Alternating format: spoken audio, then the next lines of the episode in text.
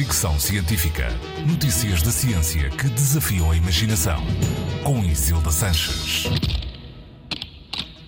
As lágrimas das mulheres moderam a agressividade dos homens. Um estudo israelita publicado no PLOS Biology deu a cheirar lágrimas de mulheres a homens que tinham sido provocados e sentiam agressividade, e os resultados mostraram um decréscimo de 40% no comportamento violento, bem como diminuição da atividade nas zonas do cérebro relacionadas com a agressividade.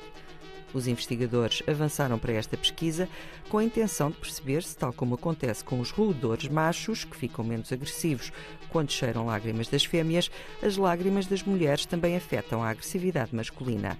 A conclusão não só confirma a tese, revelando que, tal como acontece com outras espécies, as lágrimas nos humanos são um sinal social de natureza química, o que contraria a ideia de Charles Darwin, que acreditava que as lágrimas eram um mero acidente evolutivo.